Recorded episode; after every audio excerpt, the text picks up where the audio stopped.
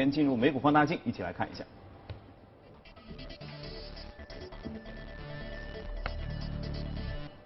好，先来说一下蔚来汽车的走势哈，这个它可以说是引领了上周的走法的。上周五，蔚来汽车延续 IPO 两日以来的震荡走势，而且这个震荡还挺厉害。开盘半小时内呢，一度大涨百分之十九，然后直线跳水百分之十五，又跳回去了。券商伯恩斯坦公司发布的公司看空的报告。接着呢，我们先来回顾一下蔚来汽车创始人 CEO 李斌在 IPO 的当天接受第一财经记者采访时，对量产时间和盈利时间等等这些尖锐问题是怎么回复的？您认为在年末之前万辆的到货的承诺是否还能够兑现？我们到八月三十一号是生产了两千三百九十九台，交付了一千六百零二台。所以我们也能看到交付在明显的提速。那当然，这个啊生产和交付确实呢，对于我们这样一个新的公司来说的话呢，啊是有一个爬坡的过程啊。我们还是非常有信心啊，能够在我们这个用户期望的时间的这个之内，把这个车交付给他们。二零二零年之前盈利实现的可能性越大吗？呃，我们从长期来讲，当然公司都是需要盈利的。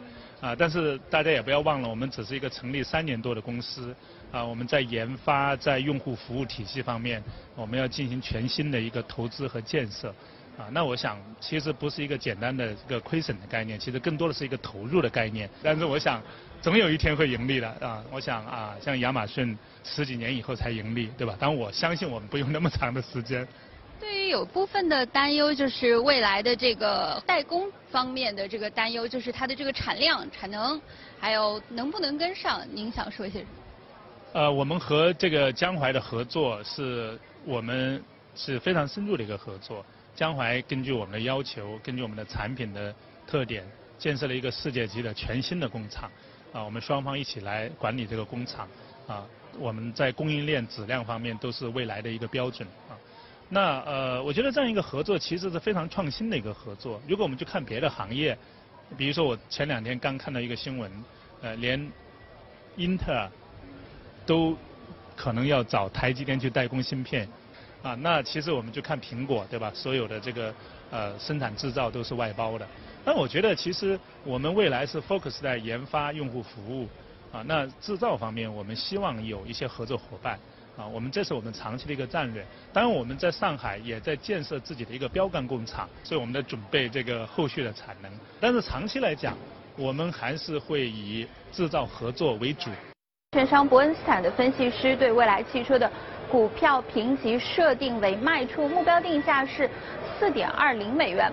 分析师看空该公司的理由和其潜在竞争对手特斯拉如出一辙：一是不断烧钱。同时难以确保达成野心勃勃的量产目标。伯恩斯坦预计呢，到二零二零年，未来汽车的销售量将达到两万台，二零二五年可以达到十六万台。不过，结合其售价，分析师发现这一销量并不足以支持未来汽车实现盈利。分析师认为，一直到二零二五年以前，这家公司都将持续亏。好，谢谢格外给我们带来的报道哈。其实我觉得这个提问也很尖锐，回答的也算巧妙，而且其实大家就是你仔细看一看就知道，这种回答它一定是之前经过很多演练的哈。对对对。啊，对比了一些这个亚马逊莫名躺枪，亚马逊说啊，我亏了十多年吗？但是至少在一定程度上还反映了你看市场普遍的担忧，你的产能怎么样？你的盈利水平到底怎么样？对我，但我觉得就是更多的还是一个需求，是吧？就是需要你这个电动车吧，因为我们知道以前伊隆马斯克也说过，在中国他跟中国接触，就中国最快的就是一个建筑基建的一个行业，速度很快，盖工厂很快就比美国快一百倍。对，但我们可以复原一下，就是说未来它的一个估值，它很多时候也在参考整个一个特斯拉。嗯，特斯拉的话是二零一零年上的。那么第一年特斯拉当年的产能只有两百多辆，然后逐渐到了我们看到二零一三年的时候，它也只有两千多辆，其实跟现在未来是差不多水平。嗯。但是之前的话，特斯拉它走的路的话，它从 Roadster 开始，嗯，它都是走的运动型的。是。所以市场给到的估值不高。我们看到它一亿股的一点二亿股的总股本，当初股价一直在三十八到四十，盘了有将近的一个三年，是吧？当期市值的话大概在四十亿，那么跟现在的。就是说你有就是未来的一个发行价四块多，它十一股的总股本也差不多，嗯，也都在四十四十多亿，那就说明。整个像未来它还没有的时候，它当然它的车的话还是代工，那个特斯拉的话它全部是自己生产。嗯嗯。但是我们可以看到，从一三年三月份开始，到一三年的九月份，其实特斯拉最完美的上涨，就投资人吃到的利润最大的就是在这六个月。嗯嗯。那么它的股价从接近四十涨到一百九最高，是吧？翻了足足有将近有五倍左右，四四点五倍五倍左右的升幅，这是一个巨大的。为什么？因为它这时候，它有一个复产的一个计划，就是一个开工开工厂的一个计划，而且这个产能的话，迅速的，它是从两千六百多辆一下子提升到两万辆，两点二万辆。但是，同时我们看，从二零一四年开始，到乃至现在的二零一八年，现在到二零一七年，后面的三年，其实你看特斯拉产能，它从两万辆，第二年它是到三万辆，第三后面一两一四一五年的话，它到五万多辆，然后今。呃，到一七年的话，七万多辆。今年的话，那干脆就是说，整个预期的话，我们到一八年的话要达到二十万辆。到达二十万辆的时候，其实它的估值的话，应该是作为一个汽车工程的，因为之前它那个定位十万级别的，十万美金级别，那你是高端的，你的用户不会太多的。是。然后你慢慢的降，降到今年二零一八年的均价的话是七点五万美金，说明它还有运动型的十几万美金，也有。四五万五万，就是说，当它的一个 portfolio，它的一个均值达到五万五点五万美金的时候，那么应该是它是有一个广大的一个客户群，能够切入到一个主流的市场了。对，所以我们看到特斯拉的话，现在也能达到两百九，它的利润值也高，但是呢，它也是到了二零一八年的三季度刚刚开始出现了经营项目的一个利润。其实我要说的是呢，就重点就是说现在。他 CEO 在讲了，就是门槛很高。他以前说做汽车行业，我们都要烧个两百亿。但是呢，两百亿，你去看特斯拉，到二零一七年，你去看它财务报报表当中的股东的累计亏损是四十九亿美金。那四十九亿美金的话，也大概也就是在两百亿左右的的水平。但是它是从一零年到一七年烧了整整七年，而且这个里面的话。它还不是一个真正的一个损耗，就是刚刚 CEO 讲的，我们不能说亏损，我们还在建工厂，它是一个 asset。但是我建了工厂，当我的产能没有上来的时候，那我的折旧是有的。你像特斯拉现在，你说它亏损，一年，二零一七年二十二十多个亿亏损，啊不对，里面光折旧就是十六个亿。嗯嗯。这个折旧本身的话，它不是一个现金的一个损耗，它没有现金损耗。是。是吧？所以很多亏损的话，只是更多的体验在它的一个就是说工厂的建造的一个折旧。所以我觉得呢，未来在目前中国这样一个我们国家的话是极极力在推广这个电动车，是吧？它现在能看到的话，就是说七月份出来的一个数据，整个一个新能源交付了接近七点零三万辆，这是一个很高，同比去年有增长百分之六十四。对。但是呢，我看到有一个数据，就是说它的一个电池的总量，因为里面电池的话占到百分之五十的成本，是吧？你就是主要就是百分之五十都在一个电池里面。电池的它的总量现在是二十亿瓦，它环比还出现了一个下降。为什么下降？因为比亚迪的 E 六，包括荣威的 EI 五，因为这些都是七十千瓦级的，它的交付量在下降。所以，但是呢，我同时又看到七月份整体像。就是说，未来的话，它交付了其实有一千三百三十亿辆，嗯，而且它的就是说容量是达到七十千瓦级别，所以它也接近一个一个月的话，它已经达到亿瓦左右的一个水平，其实还是蛮高的。就是我们去看中报，现在很多看空的人集中在它的，哎，到六月三十号它只交付了两百多台，它但是没想到后后面的差七月份它的火速的一个提升。第二点，他也说了。其实它不会烧钱，为什么说呢？他找江淮是代工。现在你能够从他的中报里面看到一个数据，就是说他支付给江淮是接近六千多万。我我认为这个六千多万就是我买一条线，我自己造我肯定要投入很多钱。江淮你那边有空档的线，OK，我来为你租用，那相当于我承担你部分的一个折旧费。现在呢，因为产量比较低，他只交付了两百多万台，呃，两百多台。嗯那么六千多万的话，一个值相当于贴到这个两百多台的话，它好像支付了二十二十将近一每一辆车好像要亏损将近三十多三十多万是吧？但是我觉得它的等到它的一个需求 demand 慢慢起来的话，那么它的亏损会越来越小。但当当然大家也在担心，就是说未来因为你影响股价，你去看特斯拉也好，它必须要股价上涨，为什么？它要有融资，盖新厂，你无非是两个，第一个银行贷款，第二个就是股票融资。银行贷款，我相信，像未来的话，它在中国应该会有一些优势，不像在美国，因为中国是在鼓励各大产业园包括它在上海也要盖，二零二零年以后会给他钱。第二个就是。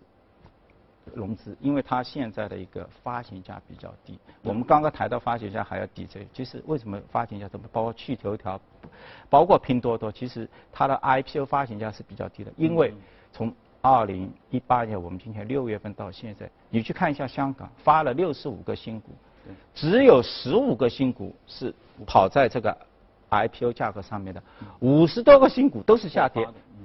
不光是破发，而且是跌幅很大，基本上平均都要跌百分之二十五，市场非常低迷。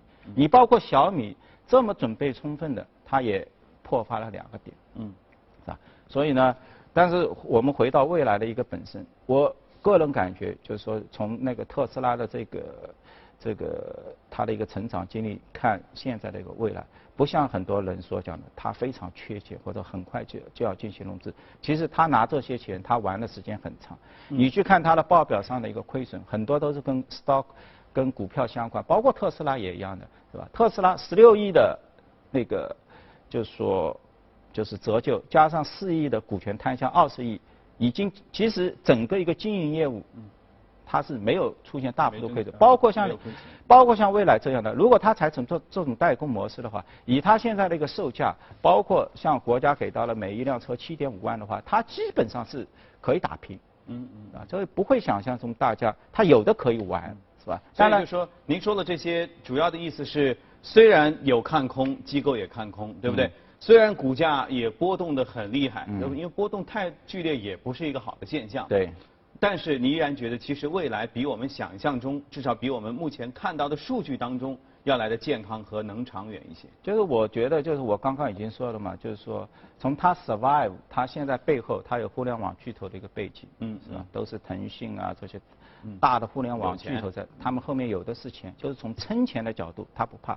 但我刚刚也说了，不像他 CEO 所说的，这个行业进来门槛很高很高，没有很高，因为为什么？小，包括弗拉蒂，包括那个。呃，其他的一些厂六七个都在做，包括比亚迪，包括荣威、上汽都在做，说说也不少呢。对，所以我倒最担心就是说你的需求，你的独特点到底在哪里？因为有没有人买，就是这意思。有没有人买？现在你的报价是四十多万，是吧？现在马路上已经能够看到很多它的一个未来车，车车型比较巨大，是吧？对。说最终的一个需求，因为你看现在交付了一个七万多辆，我们已经看同比是增长，但是容量。其实在缩小，就是你打的都是 SUV 车。对。那么现在其实我看到你的竞争对手，比亚迪 E 六，包括荣威 i 五，它的销量在下降。那么你怎么跑出？这是我们大家绝大部分需要去解释的。它因为只要需求在，在中国产能绝对不是一个问题，资金也不是一个问题，因为背后毕竟还有。国家的一些政策的一些补贴，而且这些补贴的话，其实对于这些技术比较高的，那当然我们现在包括来看，未来它自身的，它自己也说到一千七百个零部件，一千六百个就是说供应商。那么我看了一下供应商，像玻璃的话，福耀玻璃；电池的话，宁德时外，包括一些韩国的一些车，包括也有博士在车，都是一些大人物，是吧？那么能不能给到他充分的一个？就是说，信贷上面的一个支支持是吧？那都决定了。就目目前而言，我觉得就是说，整体觉得就是说，电动车它不是一个很 fashion 的，就是说很多人都能做，啊，它只是一个工具，是就是你的一个出行。然后一个最重要的就是说，你现在去问很多年轻人，他可能觉得五年以后，我不一定要拥有一辆车，为什么呢？因为有大量的这些出行工，包括他在美国，就是说你有大量像特斯拉也好像那个 Waymo。就是谷歌是吧？包括通用，因为全部是无人驾驶，这个我觉得是决定了你未来所有的汽车公司的一个未来。就是你制造车，我包括我也看了一下整个像特斯拉整整体的一个分析的一个估值。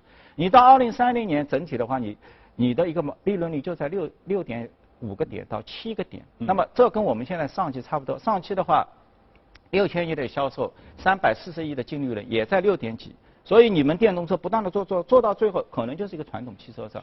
那么你区别开来。有可能就是你的一个无人驾驶一个嗯一个运营商的这么一个概念，是吧？那这个的话是彻底改变估值的，因为像谷歌的话现在是一千亿，包括一千亿美金啊，一千七百亿美金对它的维某的一个估值，包括通用，通用因为有软银进去，那么它的二十亿美金的话，一下子把它的呃现在的估值的话提到两百二十五亿美金估值，是吧？包括现在特斯拉，特斯拉话也提出了五十万辆的一个无人驾驶的一个计划，那么按照这个计算的话。